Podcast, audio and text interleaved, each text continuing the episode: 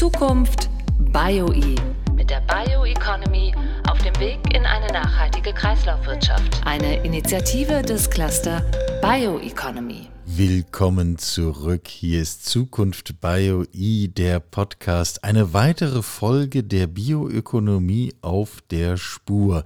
Ihren Chancen, ihren Möglichkeiten, ihren Erkenntnisfortschritten, jedenfalls besonders in der heutigen Folge. So viel kann ich schon verraten.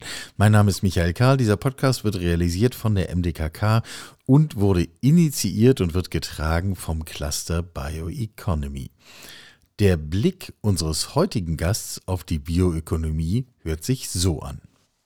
Bioökonomie ist für mich eine riesige Chance, aber auch gleichzeitig eine Herausforderung. Was die Biologie perfektioniert hat, nachhaltig im Einklang, selbstoptimierend zu wirtschaften. Ich glaube, das ist das, was die Bioökonomie ausmacht und was als Inspiration dienen kann, komplett anders zu denken, äh, wie wir es bisher tun in, in unserer Gesellschaft.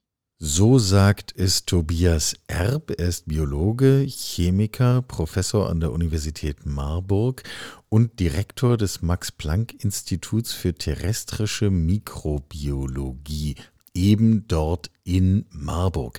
Ich bitte insbesondere das Stichwort Selbstoptimieren schon mal zu notieren. Das wird im Verlauf des Gesprächs eine Rolle spielen. Doch der Reihe nach, am Anfang steht die Begrüßung. Herr Erb, wie schön, dass Sie da sind. Ja, vielen Dank für das Gespräch. Ich freue mich. Ich habe nicht zuletzt hier im Podcast gelernt, wir brauchen andere Kohlenstoffquellen als die vertrauten fossilen Rohstoffe Kohle, Öl und Gas.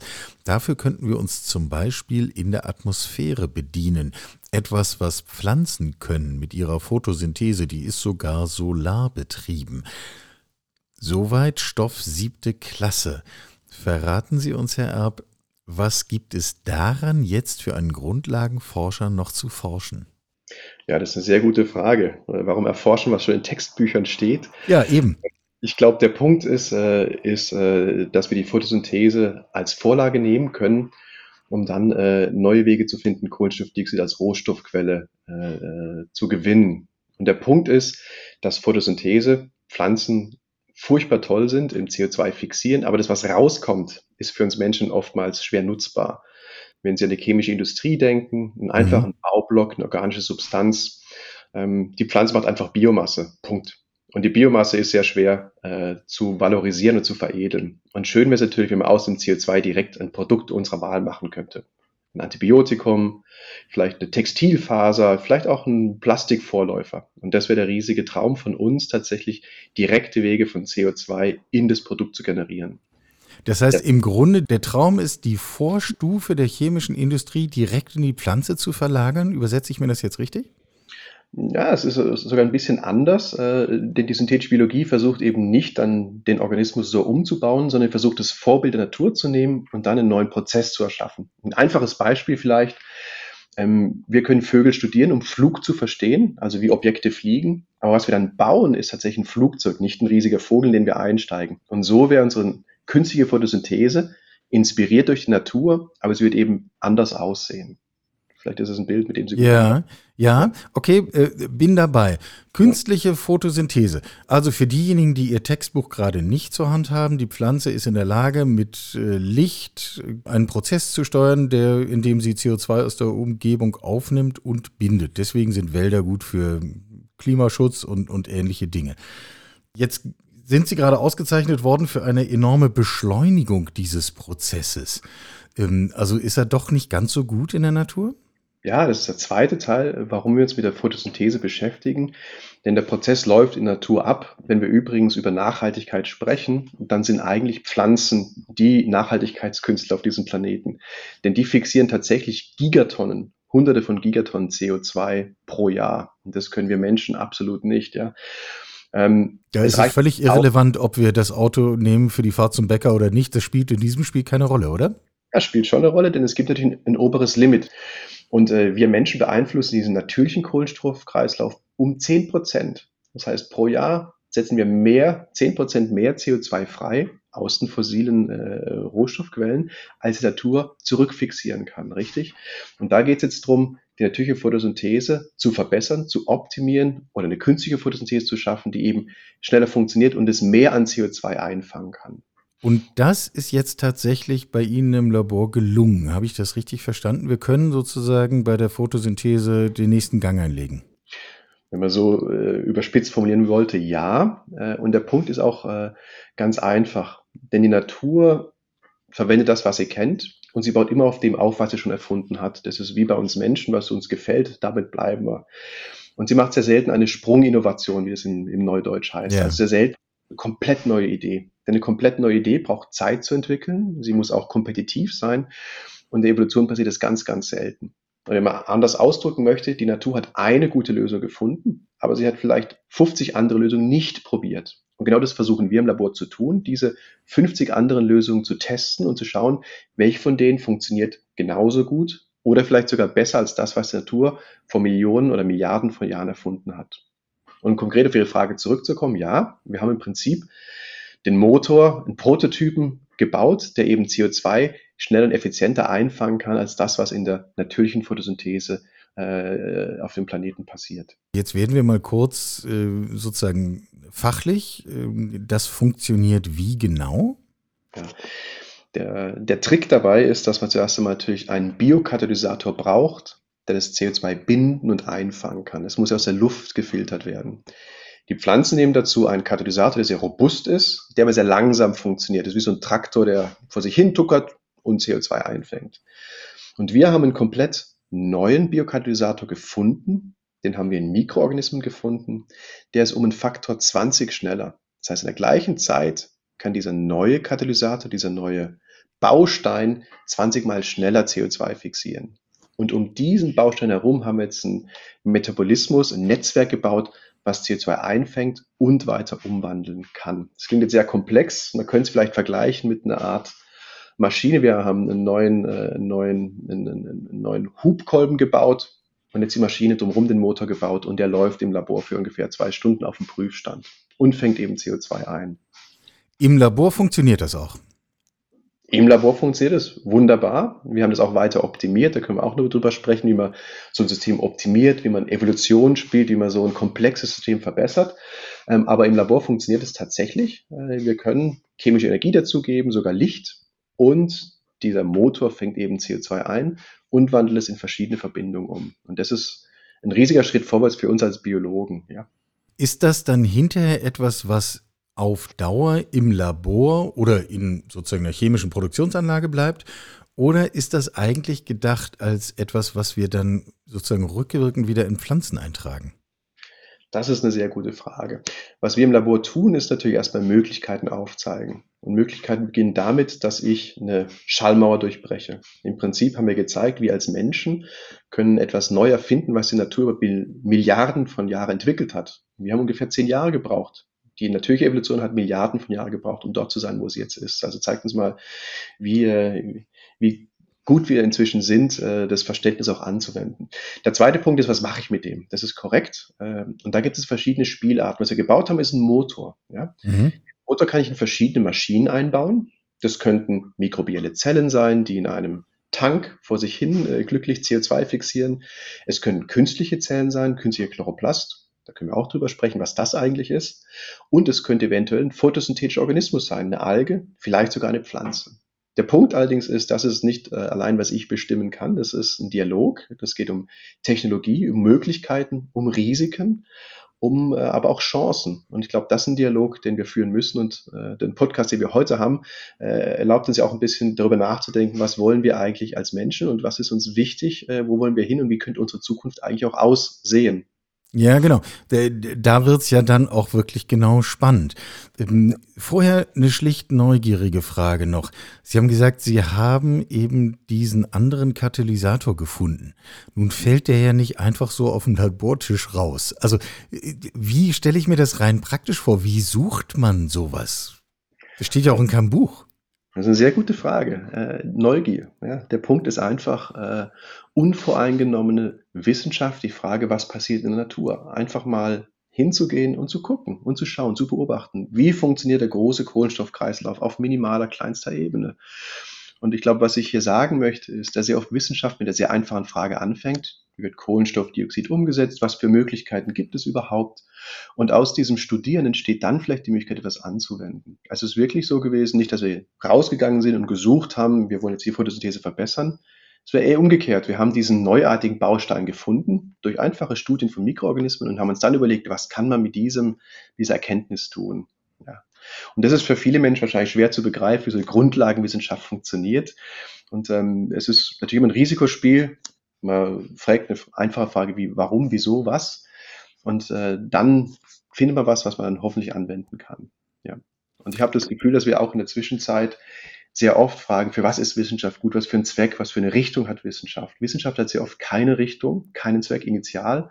Sie hat einfach den Wunsch, das äh, zu verstehen, was um uns herum passiert.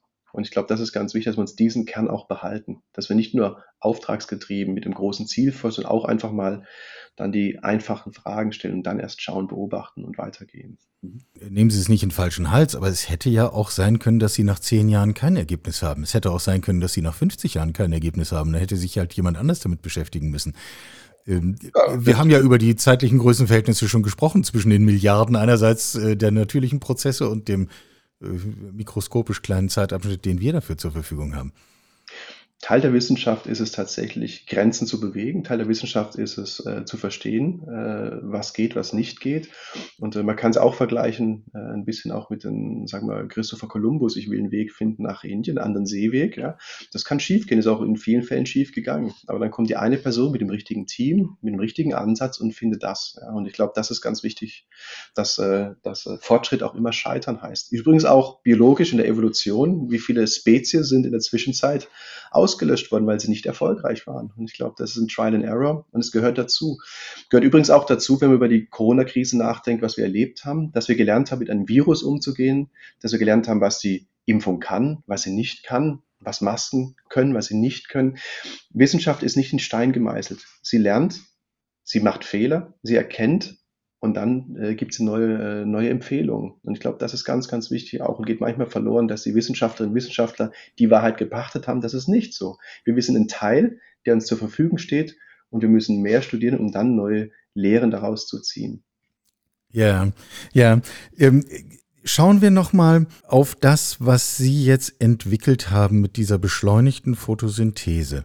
Äh, Sie haben eben verschiedene Felder aufgezeichnet, wie wir das denkbar zum Einsatz bringen könnten. Also als mhm. Laborprozess in Pflanzen. Ähm, wägen wir doch mal ab. Ist das überhaupt vorstellbar als ein sinnvolles Szenario zu sagen, gut, wir, wir entwerfen jetzt einen Wald, der einfach 20 mal so schnell CO2 binden kann, der quasi auf Speed ist? Ist das überhaupt ein erstrebenswertes Bild oder sollten wir von sowas eher die Finger lassen? Na, ich denke, was wir auf jeden Fall tun, ist, äh, wenn wir über nachhaltige Rohstoffe nachdenken, äh, ist das erste, was mir einfällt, Landwirtschaft. Ja. Das ist die Frage, ähm, wie kann ich ein Feld bestellen, wie viel Ertrag habe ich mit der Fläche, die ich habe. Und äh, da haben wir über die letzten Jahre, Jahrzehnte, äh, vielleicht sogar Jahrhunderte, äh, den Faktor 4 erhöht mhm. durch verschiedene Methoden, zum Beispiel Dünger, zum ja. Beispiel bessere äh, ähm, äh, Sorten, die, die wir auch dann äh, durch genetisches Engineering, äh, beziehungsweise aber auch dann Züchtung, das ist nichts anderes, genetisches Engineering erzeugt haben. Es gibt ein oberes Limit, ja, und ich glaube, da wäre es für uns interessant zu sehen, ob wir mit unseren Stoffwechselwegen dieses Limit berechnen können. Und wenn wir einen Faktor 10% höher gehen, heißt es für uns konkret auf der landwirtschaftlichen Fläche, dass wir ein bis zwei Gigatonnen CO2 pro Jahr mehr fixieren können äh, oder Kohlenstoff, Entschuldigung, das wären vier bis, bis sechs äh, Gigatonnen CO2 mehr fixieren könnten. Und es wäre eine Skalierbarkeit, die wir bisher mit keiner anderen Technologie erreichen könnten. Und es wäre schon interessant, darüber nachzudenken. Und ich äh, bin überzeugt, äh, dass wir mit modifizierten Pflanzen, die unseren Stoffwechsel äh, in sich tragen, tatsächlich auf einer großen Skala beitragen könnten dazu, robust Kohlenstoffdioxid zu entfernen. Und ich möchte noch eins betonen, das geht ja auch verloren äh, in der Diskussion, wenn wir über Nachhaltigkeit, Klimaeffekt mhm. denken. Ähm, wir haben ja schon genug CO2 in die Atmosphäre gepumpt. Das heißt, wenn wir heute, Stand heute aufhören würden, das CO2 in die Atmosphäre zu pumpen, wenn wir heute kohlenstoffneutral werden würden, hätten wir trotzdem mehrere hundert Jahre erhöhtes CO2 in der Atmosphäre. Das heißt, wenn wir heute aufhören, CO2 in die Atmosphäre zu tragen, haben wir trotzdem all die Effekte immer noch, die gerade uns umgeben. Also wir müssen also auch Kohlenstoff negativ werden. Und dazu brauchen wir skalierbare Technologien. Und das wäre eine Möglichkeit, mit Pflanzen skalierbar zu werden. Was wäre denn Ihre Erwartung? Wo skaliert denn eine Technologie wie Ihre stärker? Auf dem Feld, also Beispiel Anwendungsfeld Landwirtschaft, oder im Labor slash in den Vorstufen der chemischen Industrie? Ich kann da konkret sein. Ich glaube, es ist auch eine Frage der, der Zeit. Äh, denn äh, wenn ich einen Mikroorganismus, eine katalytische Route habe, ist sie sehr viel einfacher zu realisieren. Das heißt, da das Bauen von diesen Stoffwechselwegen, das Einbauen in Mikroorganismen geht sehr viel schneller und wird sehr viel schneller erfolgreich sein. Das heißt, so etwas, was wir entwickelt haben im Labor, wird den Weg in die Industrie schneller finden, als es in Pflanzen finden wird. Ja. Und deswegen würde ich nicht entweder oder sagen, ich würde sagen, wir müssen einfach in, in Zeitabschnitten denken. Mittelfristig ist es sicher die chemische Industrie, langfristig wäre tatsächlich dann auch die Landwirtschaft ein interessantes Topic für uns. Mhm. Mhm. Äh, bringt so ein bisschen den schon in Richtung der Frage, die ich als nächstes stellen wollte. Wir sprechen ja über Grundlagenforschung. Ähm, wie weit ist denn der Sprung von Ihrer Grundlagenforschung zu den ersten Versuchen, das tatsächlich in eine praktische Anwendung zu bringen? Es ist sehr gut, dass Sie das ansprechen, denn wir, wir Grundlagenforscher sind natürlich immer sehr, sehr schnell begeistert von den Möglichkeiten und realisieren dann, dass das tatsächliche Anwenden sehr viel mehr erfordert. Es ist halt ein Unterschied, ob ich mal was zusammenbaue, was für zwei Stunden äh, zusammenhält, bevor es auseinanderfällt, oder ob ich etwas bauen möchte, was sehr lange halten sollte. Ich glaube, da, da äh, müssen wir noch sehr viel lernen. Das heißt, wie baue ich so etwas Komplexes in einen lebenden Organismus ein? Äh, es bedeutet neue Technologien. Wie bringe ich so viel neue Informationen in den Organismus? Das bedeutet auch dass, äh, das Umbauen der metabolischen und genetischen Netzwerke. Das bedeutet auch das Testen, wie, äh, wie sicher äh, zum Beispiel so, ein, so neue, äh, neue Möglichkeiten sind im Rahmen einer Pflanze, ja, das Produkt bewerten. Das sind alles Prozesse, die sie anschließen und es braucht sicher seine Zeit. Und äh, wir sind nicht naiv äh, und äh, ich glaube, dass unser Beitrag in, ich würde eher in Jahrzehnten denken, ja, wenn man wirklich dann über die Landwirtschaft spricht, tatsächlich. Und natürlich bedeutet es auch für uns regulatorisch und gesellschaftlichen Umschwung äh, in, in, gewissen Bereichen. Ja, und über damit verbundene Ängste und, und sowas können wir vielleicht gleich noch kurz sprechen. Nur, nur, dass wir es in der richtigen Schublade dann verorten. Das heißt, wir äh, reden durchaus über einen Durchbruch hier, äh, der uns aber nicht davon befreit, kurzfristig unser Verhalten auf die Notwendigkeiten der sich abzeichnenden Klimakrise anzupassen was uns ja aber nicht davon entbindet, langfristig trotzdem andere Dinge zu tun, zum Beispiel dieses. Habe ich das ungefähr richtig zugeordnet? Korrekt, haben Sie richtig zugeordnet. Auch ganz einfach aus dem Grund, dass es nicht die eine Technologie geben wird, die uns vom Klimawandel retten wird. Es wird ein Mix sein und es wird auch immer ein Mix sein. Mobilität wird anders funktionieren zum Beispiel ähm, äh, als, äh, als äh, nachhaltige Rohstoffe. Ja? Und wir müssen einfach für die, für die jeweilige Anwendung, für den jeweiligen Bereich gute Möglichkeiten finden. Wir können euch umdrehen, könnten sagen, idealerweise könnten wir vielleicht zur Selbstversorgung denken mit unseren Technologien, wenn Sie darüber nachdenken. CO2 in Produkte des Alltags. Wäre doch schön, wenn Sie zu Hause so einen kleinen Tank hätten mit Algen. Am Morgen gehen Sie, gehen Sie dann äh, an den Schrank, öffnen diesen Tank, lassen dann Ihr Produkt der Wahl raus und sind zufrieden. Ja, warum nicht so, so weit denken? Und dann steigen Sie ins Elektroauto und fahren zur Arbeit. Also es wird immer eine Mischung sein. Und ich glaube, es wäre fatal äh, zu behaupten, äh, dass die eine oder andere Technologie jetzt die beste wäre. Ich glaube, wir müssen probieren und die richtige, die richtige Technologie für die richtige Anwendung finden. Schauen wir nochmal in diese, äh, ich hätte jetzt fast Pflanzen gesagt, ich streiche das wieder, in diese Organismen hinein. Äh, geben Sie uns nochmal ein Gespür dafür, wie tiefgreifend ist der Eingriff, den Sie da vornehmen. Sie sagen, das geht jetzt für zwei Stunden, danach zerfällt's. Ich vermute, das ist eine freundliche Umschreibung für, naja, danach stirbt halt dieser Organismus, weil er dann seine Funktion nicht mehr ausführen kann. Geht das tatsächlich ans Eingemachte oder ändern wir ein Detail in der Konstruktion? Das ist eine sehr gute Frage. Ich, ich würde es vielleicht vergleichen mit einem Software-Computerprogramm, was wir geschrieben haben, das auf einer Maschine laufen muss, auf einem, auf einem Computer laufen muss. Und da geht es einfach darum, die beiden Dinge zu harmonisieren. Zellen sind hochentwickelte Jahrmillionen, Jahrmilliarden alte äh, Computer, wenn man so möchte, ja. Und dazu neue Software aufzuspielen, ist äh, unter Umständen schwierig. Da muss man dann wirklich ins, ins tiefe Detail einsteigen, ein bisschen umbauen, rumschrauben. Und das lernen wir gerade. Das Schöne bei Zellen aber auch ist, dass sie sich ja selbst optimieren können. Das heißt, wenn Sie davon überzeugt sind, dass das, was Sie benutzen, vorteilhaft ist, dann nehmen Sie es auch gerne an und bauen das weiter ein. Was wir jetzt geschafft haben, um das mal einzuordnen, äh, diese zwei Stunden, da haben wir dieses Programm außerhalb des Computers laufen lassen, außerhalb der Zelle laufen lassen. Und dann fällt es auseinander, weil die einzelnen Bauteile äh, mit der Zeit kaputt gehen. In der Zelle überleben sie sehr viel länger. Und wir haben auch schon sehr erfolgreich große Teile unserer künstlichen Photosynthese in Zellen eingebaut. Und die sind sehr glücklich damit, denn sie können aus CO2 eine Vorstufe für ihre Biomasse bilden. Sie können aus CO2 einen Baustein bilden, den sie brauchen können.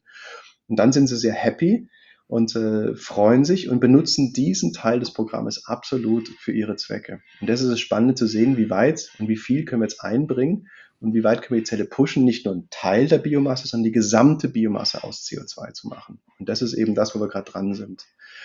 Um kurz zusammenzufassen, ich glaube, äh, wir lernen, äh, was die Zellen glücklich macht und wir helfen ihnen so ein klein bisschen auf den richtigen Weg und dann machen sie das alles schon von selbst und erkennen, dass das, was sie jetzt in sich tragen, vorteilhaft ist. Im Grunde wäre das ja äh, ein Anstupsen der evolutionären Prozesse. Die Evolution ist doch auch nichts weiter als, wir bauen mal hier was um und mal da was um und das meiste funktioniert nicht, dann lassen wir es wieder und manches funktioniert, dann machen wir mehr davon und zwar aus eigenem Antrieb.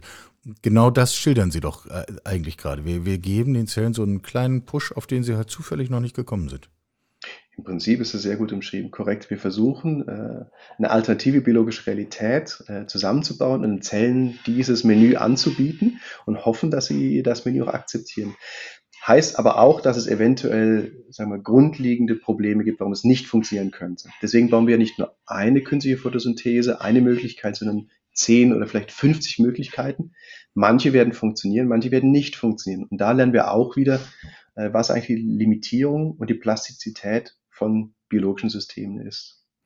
Wie viel davon können Sie digital vorab simulieren und wie viel muss man tatsächlich ausprobieren? Ja, das ist eine gute Frage, wie viel digitale Information hilft. Sie hilft sehr viel beim Design. Sie kann grundlegend uns erzählen, äh, was gute, effiziente Reaktionen wären. Sie hilft sehr wenig, äh, wenn wir tatsächlich implementieren, denn äh, sehr oft sind es Interaktionen, die wir nicht vorhersehen können. Jetzt nehmen Sie unsere künstliche Photosynthese, das sind circa 17 Reaktionen, 17 Biokatalysatoren. Die Zelle hat 3000 Biokatalysatoren. Ich kann gar nicht vorhersagen, wie A mit B reagiert. Die, äh, diese Katalysatoren sind miteinander synchronisiert, sie bauen aufeinander auf. Ähm, und all das äh, haben wir bisher noch nicht gut verstanden. Und es macht unsere Arbeit äh, natürlich auch wieder spannend, weil wir erst dann erst verstehen, wie verschränkt und verknüpft diese Systeme sind. Ich gebe ein einfaches Beispiel. Sie brauchen zwei Dinge in der Photosynthese. Das eine ist Licht. Aus Licht machen Sie chemische Energie. Und das zweite ist dann die CO2-Fixierung. Die chemische Energie wird benutzt, um CO2 zu fixieren. Diese zwei Prozesse, die Lichtmaschine und die CO2-fixierende Maschine, sind nicht unabhängig voneinander entstanden. Sie sind sehr stark miteinander verknüpft und sie haben eine gewisse Regelmäßigkeit im Austausch der Moleküle. Jetzt ist unser synthetisches CO2-fixierende Maschine sehr viel effizienter und sie braucht andere Bestandteile, die die Lichtmaschine liefert. Und das muss auch harmonisiert werden. Es ist äh, wirklich interessant zu sehen, wie eng verknüpft eben die einzelnen Bereiche der Zelle sind und wie, wie, wie anspruchsvoll es ist, das dann äh, komplett äh, zu, äh, zu, zu synchronisieren und zu harmonisieren.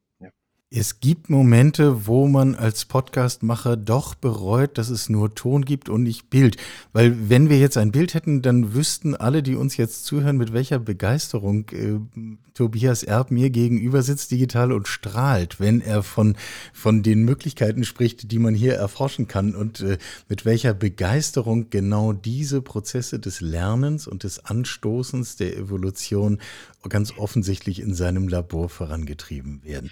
Tobias Erb ist äh, Biologe, Chemiker, Direktor beim Max-Planck-Institut in Marburg und hat einen Schritt, eine Möglichkeit gefunden, wie wir Photosynthese künstlich um mehrere Größenordnungen beschleunigen können. Herr Erb, vielen Dank für das Gespräch. Dankeschön. Zukunft BioE mit der Bioeconomy Weg in eine nachhaltige Kreislaufwirtschaft. Eine Initiative des Cluster Bioeconomy.